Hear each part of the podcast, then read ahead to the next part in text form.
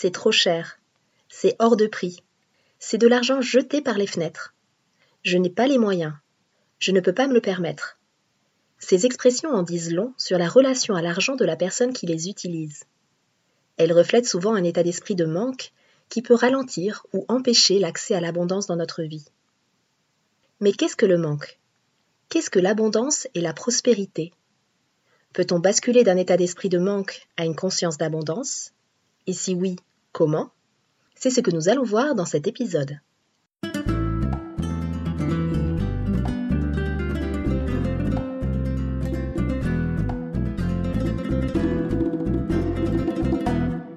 Bonjour et bienvenue dans le podcast Les Dessous de l'argent. Je m'appelle Delphine et je suis coach de vie spécialisée dans la relation à l'argent. L'argent est encore un sujet tabou dans de nombreux pays et il peut susciter chez les gens des émotions très fortes et très variées, allant de la joie au dégoût, en passant par l'admiration, la frustration, la honte, la colère et la haine. Comment l'argent, qu'il soit réel ou virtuel, peut-il avoir un tel impact? Que se cache-t-il derrière le Graal argent? Dans ce podcast, j'ai à cœur de partager avec vous des clés pour nous permettre de nous réconcilier avec l'argent et de le remettre à sa juste place. Ensemble, libérons-nous des croyances et des conditionnements qui nous empêchent d'être libres financièrement. Ensemble, reprenons notre pouvoir personnel sur l'argent et exprimons notre plein potentiel au service du monde que nous désirons co-créer.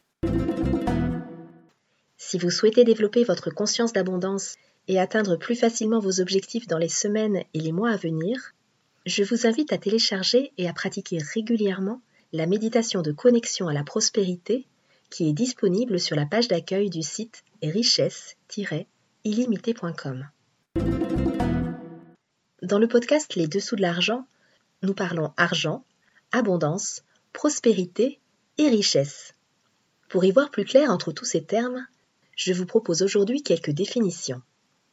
L'argent est un moyen de paiement un moyen d'échange de valeurs. L'abondance est une grande quantité de quelque chose, une quantité supérieure à nos besoins, qui procure une aisance. L'abondance financière est une forme d'abondance, mais la notion d'abondance est bien plus large que les finances. La prospérité est un synonyme de l'abondance. Le mot vient du latin prosperitas qui signifie bonheur, bien-être. La prospérité a souvent une connotation pécuniaire, c'est en fait un état stable et durable d'épanouissement physique et matériel qui implique une forme de sécurité financière qui peut s'accroître mais jamais régresser. La richesse, c'est l'abondance de biens, de moyens, de revenus. C'est aussi l'ensemble de nos qualités humaines et de nos ressources intérieures et extérieures. En ancien français, la notion de richesse impliquait l'idée de puissance. La satiété, c'est une sensation de plénitude, de contentement lorsque nos besoins sont satisfaits. Et dans le dictionnaire, le manque, c'est l'insuffisance ou l'absence de ce qui serait nécessaire. La condition serait indique d'ailleurs que c'est une perception, une notion subjective. Maintenant que ces définitions sont posées, nous allons nous intéresser plus particulièrement aux notions de manque et d'abondance qui constituent les deux faces d'une même pièce. Les personnes qui vivent dans un état d'esprit de manque prononcé ont souvent des difficultés à connecter l'abondance. Pourtant, ce n'est pas parce que nous ressentons ou vivons le manque que le plein n'existe pas. L'abondance est toujours présente, même lorsque nous ne la voyons pas. Lorsque nous sommes dans le manque, ou le plus souvent dans la peur du manque, nous sommes en mode survie. La peur du manque, qui est une anticipation d'un inconfort ou d'une douleur, et qui n'est pas lié à l'argent que nous avons sur notre compte en banque, nous amène dans un état d'inquiétude qui nous contracte intérieurement. Nous adoptons alors une posture de victime et nous sommes dans le contrôle, dans la compétition.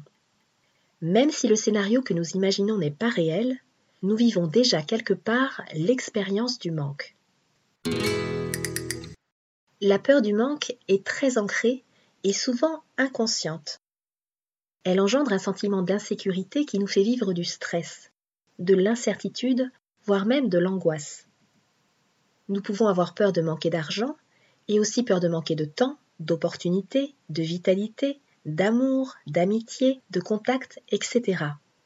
Et nous pouvons alors avoir tendance à vouloir accumuler les objets, les relations au cas où. La peur du manque est liée à différentes croyances, et notamment qu'il n'y a pas assez de ressources pour tout le monde, que l'argent est rare, que d'autres pourraient nous prendre ce que nous désirons ou nous empêcher de l'obtenir, et qu'il faut mériter, et donc il y aurait ceux qui mériteraient et ceux qui ne mériteraient pas. La peur du manque peut aussi être héritée des générations passées, notamment de celles qui ont vécu des traumatismes de guerre. L'abondance et le manque se vivent sur différentes dimensions de notre être physique, émotionnel, énergétique et mental. L'abondance est aussi très liée à la spiritualité. Quand un être humain ressent de la plénitude, de la richesse et de la gratitude, il n'a qu'une envie, contribuer et partager ce qu'il ressent et possède avec les autres. L'abondance est aussi notre essence. Le corps humain d'un adulte est composé d'environ 100 000 milliards de cellules. Et à chaque seconde, il se produit 6 trillions de réactions dans le corps, et chacune d'entre elles est en corrélation avec toutes les autres réactions du corps. La conscience d'abondance ou de manque est une question de perception et de focus. Sur quoi choisissons-nous de porter notre attention? Est-ce que nous focalisons sur les manques ou les pertes potentielles? Ou est-ce que nous focalisons sur ce qui est déjà là, ce que nous apprécions et sur ce qui sera là demain? Une des définitions de l'économie est l'affectation des ressources rares en s'appuyant sur le désir d'accumuler. Notre société est ainsi basée sur la consommation, la création du manque et la comparaison pour que les gens dépensent tout le temps. Plus de 54% des Français redoutent de se retrouver SDF même quand le pire n'est objectivement pas à craindre. Dans une conscience de manque, nos pensées sont tournées vers ce que nous n'avons pas et nous utilisons des mots comme manque, perte, risque, danger. Lorsque nous sommes dans une conscience de manque en lien avec l'argent, nous estimons que nous n'avons pas assez d'argent. Cela engendre de l'insécurité et des émotions désagréables, comme la frustration par exemple, et des contractions intérieures. À l'inverse, lorsque nous sommes dans une conscience d'abondance, de prospérité, nous avons la perception d'avoir assez d'argent et nous ressentons de la joie, de la plénitude et de la gratitude lorsque nous effectuons un achat. Notre corps est détendu. La gourou des riches, Su Yun appelle cela l'avoir, sentir ce que nous possédons dans l'instant présent. Avoir, c'est cesser de voir ce qui nous manque et voir plutôt ce que nous avons. C'est ressentir de tout notre être ce qui est à nous lorsque nous effectuons un achat. Et encore une fois, ce n'est pas lié au montant que nous avons sur notre compte bancaire ou au montant de ce que nous achetons. Observer nos émotions dans les situations où il est question d'argent est donc indispensable pour pouvoir changer notre perception. L'abondance et le manque parlent avant tout de notre état intérieur, et notre état intérieur détermine l'abondance ou le manque dans notre vie. Plus nous vibrons le manque, plus nous attirons le manque.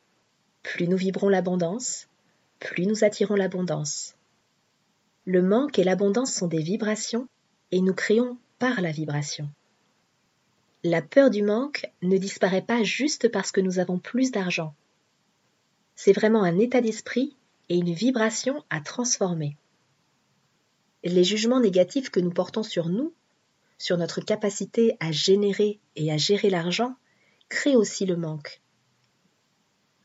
Incarner l'abondance commence donc par changer la relation que nous avons avec nous-mêmes, la vision que nous avons de nous et la relation que nous avons avec l'argent. C'est un travail sur soi au quotidien. Il faut aussi savoir que ce qui est inconnu peut représenter une menace pour notre cerveau. Par réflexe de protection, il va souvent nous faire envisager le pire avant de pouvoir aborder l'inconnu. Et si nous avons l'habitude de vivre des insécurités financières, l'abondance financière à laquelle nous aspirons peut représenter une zone d'inconnu et donc une menace pour notre inconscient. Pour pouvoir accueillir et vivre pleinement la prospérité financière, apprendre à réguler notre système nerveux est dans ce cas absolument essentiel. Nous y reviendrons dans un prochain podcast. Dans la deuxième partie de cet épisode, je vous partage quelques clés pour transformer une conscience de manque en conscience d'abondance. Lorsque nous nous apercevons que nous sommes dans une énergie et une conscience de manque, il s'agit d'en prendre conscience, de faire un stop et de relever l'histoire que notre mental est en train de nous raconter, nos émotions et nos sensations. Une fois que c'est fait, nous pouvons changer de perspective et nous demander ce qui pourrait nous rapprocher davantage de l'abondance. Cela ne signifie pas qu'il faut se mentir à soi-même et se faire croire que tout va bien dans notre vie. Nous pouvons alors nous autoriser à accueillir et à faire circuler l'énergie d'abondance en nous. Cette énergie circule beaucoup plus facilement et librement là où il y a de l'aisance, de la respiration, de la décontraction. C'est donc un recentrage à faire chaque jour, et même plusieurs fois par jour si nécessaire, pour pouvoir reprogrammer notre cerveau et notre corps pour l'abondance.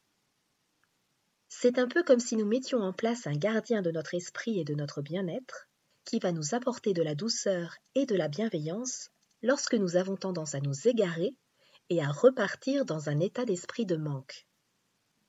Et c'est tout à fait normal que cela arrive. C'est vraiment important de se déculpabiliser par rapport à cela. Lorsque nous sommes dans une conscience de manque, nous avons tendance à nous comparer aux autres, et nous avons souvent l'impression que c'est plus facile pour les autres, et notamment pour ceux qui gagnent beaucoup d'argent. Nous avons l'impression que nous n'avons pas les mêmes prédispositions à la richesse et au bonheur. Il est important de comprendre que ce n'est pas parce que nous avons par moments une pensée de manque ou d'insécurité que nous sommes une personne insécure, avec un état d'esprit de manque. Cela ne nous définit pas. C'est juste que notre mental aime prendre le dessus et nous raconter des histoires basées sur ce qu'il connaît déjà.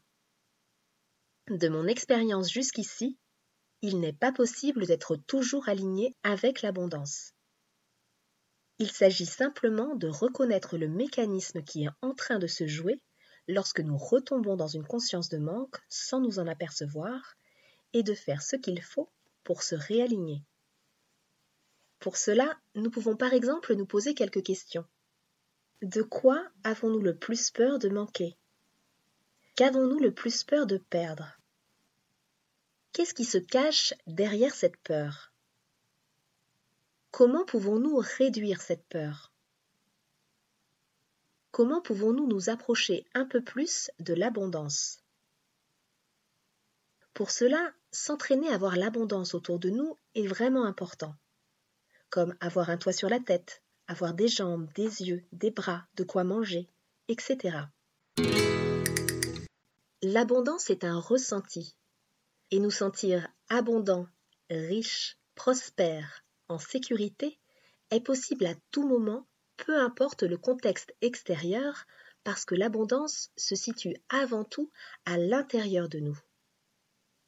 C'est à nous de nourrir l'énergie d'abondance au quotidien. Ce sera alors plus facile de rester aligné lorsque nous traverserons des moments plus compliqués dans notre vie. Développer un état d'esprit aligné avec l'énergie de la prospérité implique d'avoir confiance en la vie et d'adopter des croyances soutenantes. Lorsque nous pensons que la vie est dure, qu'il faut mériter, que le sort s'acharne sur nous, nous accentuons la vibration et le ressenti de manque. Et lorsque nous ressentons du manque, nous sommes dans le besoin. Lorsque nous avons besoin ou que nous manquons de quelque chose ou de quelqu'un, nous lui donnons notre pouvoir. Si nous manquons d'argent, nous remettons notre pouvoir à l'argent et nous allons désespérément chercher à combler notre manque. L'énergie de la prospérité est dans le désir et pas dans le besoin. Elle est dans le désir de faire, de créer, d'impacter, de mettre nos talents au service du monde. C'est un niveau d'énergie élevé qui permet d'accéder à la créativité et à un champ de possibilités immense. Pour la grande majorité des gens, il semble évident que la quantité d'air que nous avons n'est pas limitée, que nous en avons suffisamment et que nous en aurons toujours suffisamment. C'est comme acté en nous. Pourtant, l'air est indispensable pour l'être humain, et sans air, nous ne pourrions tout simplement plus vivre. Nous n'avons néanmoins pas peur de manquer d'air.